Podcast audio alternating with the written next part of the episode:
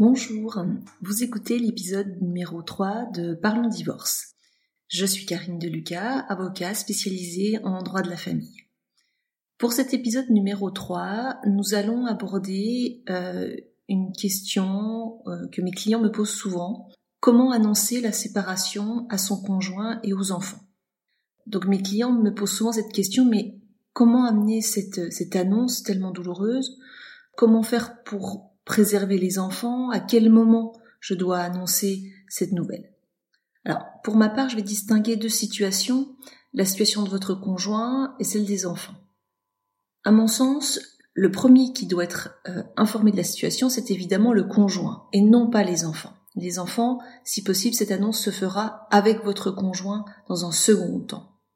Une petite parenthèse avant d'aborder euh, les outils hein, pour euh, annoncer cette, cette, nouvelle, je dois évoquer un cas particulier, mais malheureusement euh, qui existe, à savoir les situations de violence au sein du couple.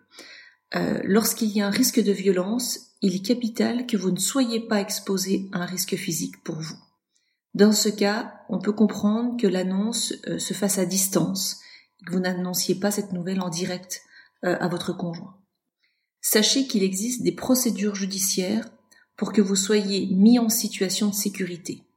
Donc s'il existe un risque que votre conjoint commette des violences sur votre personne, vous devez impérativement faire appel à un avocat qui pourra demander au juge aux affaires familiales ce qu'on appelle une ordonnance de protection.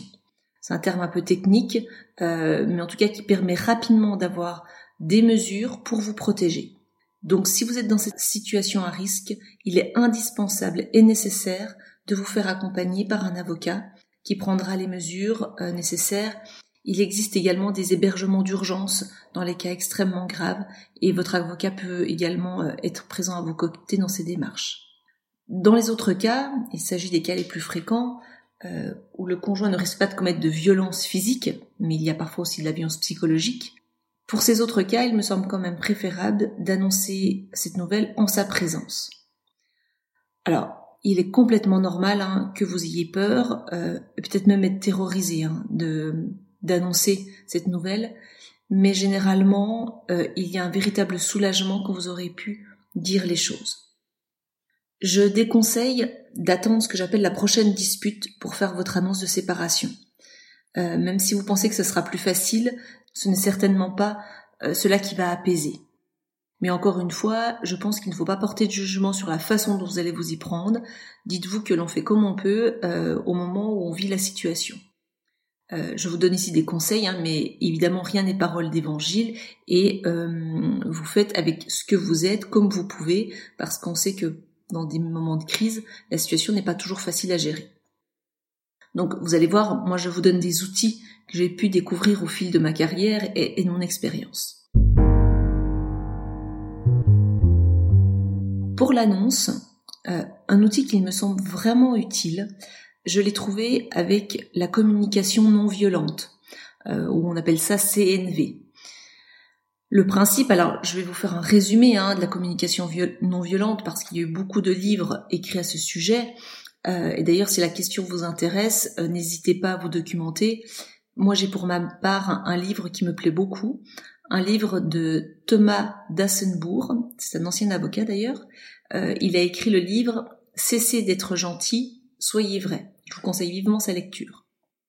Donc, il ressort des lectures que j'ai pu avoir qu'il est important de parler avec le je et de ne pas parler avec le tu. Il est important de pouvoir exprimer ce que vous, vous ressentez, vos besoins, que vous exprimez vos sentiments, mais avec le je, et ne pas être dans l'accusation du tu, dans le reproche à l'autre. Dès que vous rentrez dans un système de reproche avec l'autre, forcément sa réaction sera de vouloir se défendre et de contrer vos arguments.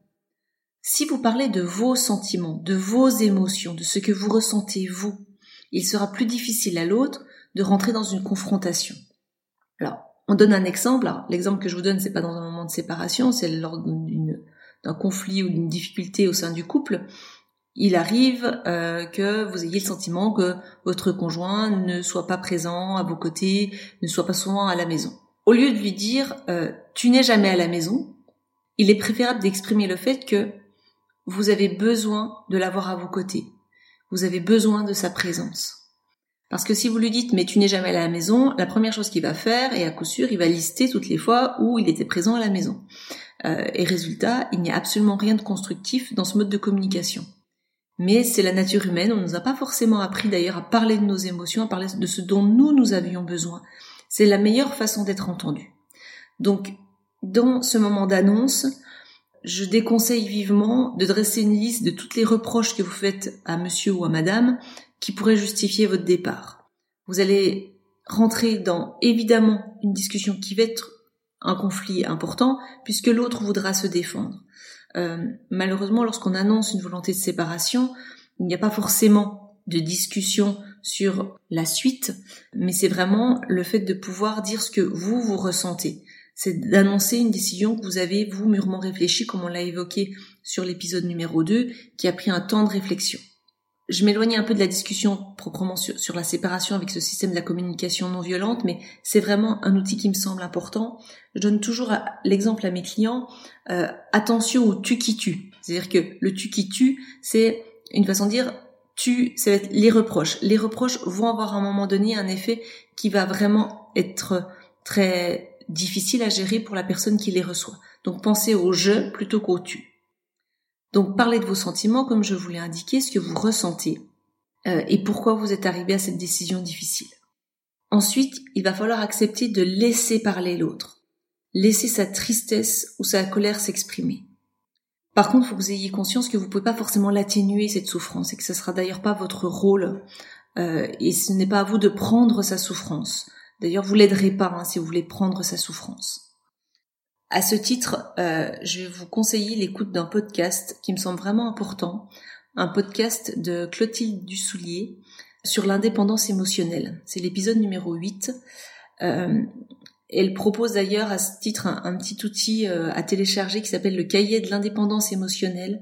Je pense qu'il peut vraiment vous être utile dans ces moments-là pour pouvoir gérer voilà vos propres émotions et aussi les émotions de l'autre, pour prendre conscience que vous n'êtes pas responsable de tout. Et je crois que ça peut vraiment alléger et puis soulager dans ces moments.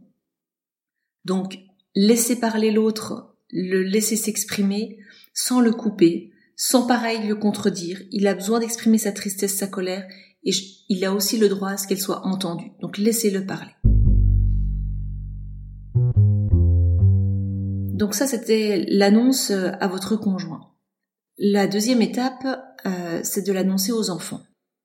Euh, ce sujet est un point qui soulève tellement d'inquiétudes chez les parents euh, qu'au cabinet, avec l'aide de mon associé Maud Lièvre, nous avons rédigé des fiches pratiques que vous trouverez sur notre site internet www.grandvel-avocat et nous avons également réalisé une vidéo sur ce sujet que vous trouverez sur euh, la chaîne euh, YouTube, sur la chaîne Sens et Émotion.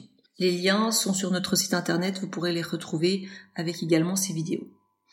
Alors, je vais vous redonner ici les grands principes que nous avons dégagés et qui ressortent hein, de, nos fiches et puis de cette vidéo.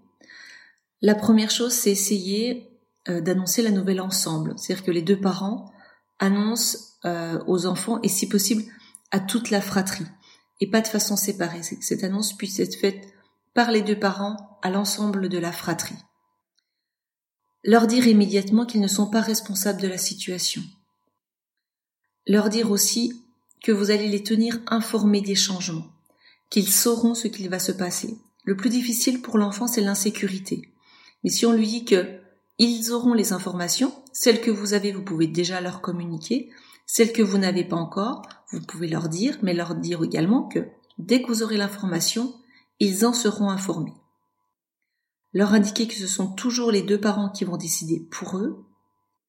Leur dire éventuellement donc sur ces informations importantes s'ils vont changer d'école ou pas. C'est vraiment le point qui inquiète le plus les enfants. Est-ce que je vais changer d'école? Où est-ce que je vais habiter? Est-ce que je vais toujours avoir les mêmes copains? Donc sur ces points importants, si vous êtes certain qu'ils ne changent pas d'école, tout de suite leur donner cette information. Euh, parce que l'enfant peut s'imaginer des choses très compliquées. Donc euh, euh, le lieu d'école, son organisation, lui donner les informations. Et puis quelque chose qui est très important, leur dire qu'ils ont le droit d'être tristes et aussi qu'ils ont le droit d'être en colère, mais que la décision de séparation, c'est celle de leurs parents. Si possible, dire un moment de la journée où ils pourront ensuite vous poser des questions. Peut-être pas juste avant le coucher parce que ça peut être un peu compliqué. Euh, plusieurs choses pour les parents. Tout d'abord, vous avez le droit d'avoir peur et d'être mal à l'aise, c'est normal. Euh, c'est difficile à dire. Faites au mieux et avec votre cœur.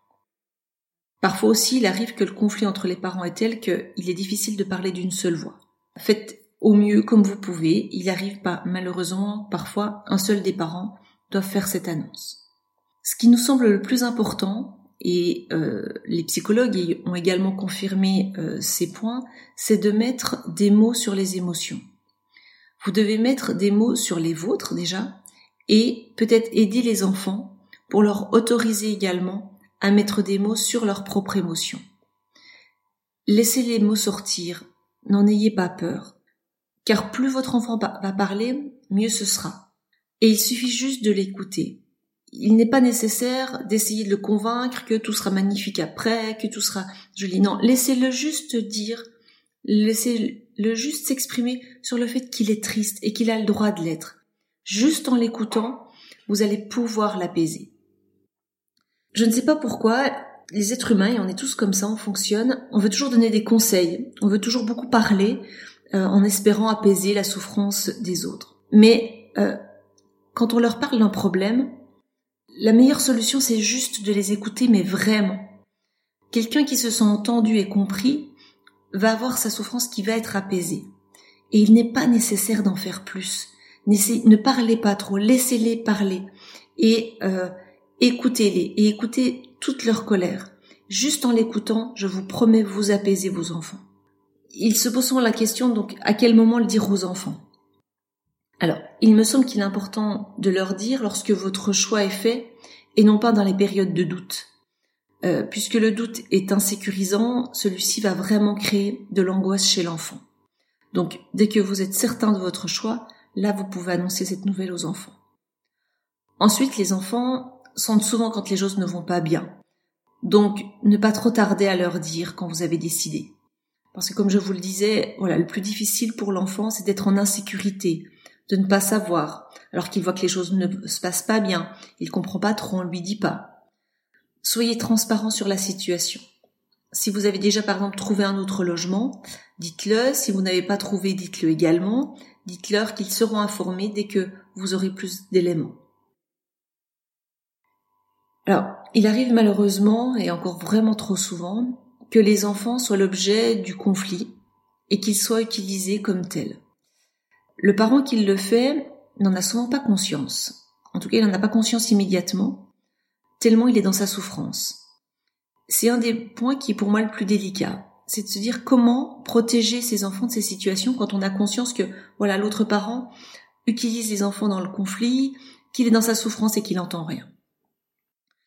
Euh, je vous l'ai déjà expliqué, notre cerveau, il fonctionne de la façon suivante. Lorsqu'il est en, souffrance, et après une annonce de séparation, il est en souffrance, le cerveau ne raisonne plus bien.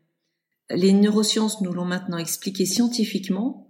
La souffrance empêche une partie du cerveau de raisonner. Ayez donc conscience que dans ces situations, votre état de souffrance ne vous permet pas toujours d'avoir les bonnes réactions. Ayez conscience que votre tristesse va peut-être parfois vous faire agir pas forcément dans la bonne direction. Et c'est dans ce cas où il faut faire appel à ce que j'appelle du tiers extérieur. Peut-être un ami proche en qui vous avez confiance, votre médecin, un psychologue, un médiateur qui va pouvoir permettre à votre cerveau de se remettre en marche. Et parfois, avant certains choix, c'est peut-être bon d'en parler parce que vous tout seul, dans votre bulle, parfois, vous ne prenez pas les bonnes décisions. L'important n'est pas de se juger, hein, mais juste d'avoir conscience que vous ne pouvez pas forcément bien raisonner et donc d'être prudent avec vos réactions dans ces périodes délicates. Maintenant que l'annonce est faite à votre conjoint et à vos enfants, il y aura des démarches à mettre en place euh, matériellement. Donc c'est un point qui questionne beaucoup. Souvent les avocats ne s'occupent pas tellement de ce point matériel, à savoir euh, où est-ce que je me reloge? Comment est-ce que je me reloge? Financièrement, comment on va s'organiser? Il y a parfois un prêt de maison, s'il faut reprendre un logement, on est déjà juste financièrement. Et cet aspect matériel est un des aspects qui va souvent euh, bloquer ou justement faire extrêmement peur et empêcher d'avancer. Euh, moi, ce point matériel, je l'aborde en rendez-vous. Vous avez le droit d'en parler aussi avec votre avocat pour leur demander comment vous organisez, parce que justement, la question des pensions alimentaires ou de la gestion des prêts va peut-être vous permettre de vous rendre compte que finalement, vous allez pouvoir matériellement organiser la séparation. Donc, même si ce n'est pas du droit pur, le souci de comment je me reloge, c'est quand même un, des soucis euh, euh, prioritaires. Vous avez le droit d'en parler avec votre avocat et même peut-être de faire avec lui un budget. Des fois, c'est bon d'avoir quelqu'un d'extérieur pour dire voilà, quel est mon salaire, comment est-ce que ça fonctionne, comment je vais m'organiser et peut-être à quoi je vais pouvoir espérer, à quoi j'ai droit, ce qui va permettre de faire des projets sur une réorganisation. Si vous êtes marié et donc que la séparation pour vous euh, doit aller jusqu'à un divorce, vous allez, vous aurez besoin obligatoirement de l'avocat. L'avocat n'est pas obligatoire si vous n'êtes pas marié. Je vous l'expliquerai également et euh, un épisode sera consacré à la séparation des couples non mariés. Pour les prochains épisodes, nous allons aborder techniquement comment divorcer, c'est-à-dire cette fois-ci les procédures de divorce. Donc sur l'épisode numéro 4, la question sera le divorce par consentement mutuel, ce divorce amiable, un divorce sans le juge, pour que vous puissiez comprendre son déroulé, quels sont ses avantages et ses inconvénients. Je vous souhaite une très bonne semaine et je vous dis à très bientôt. Au revoir.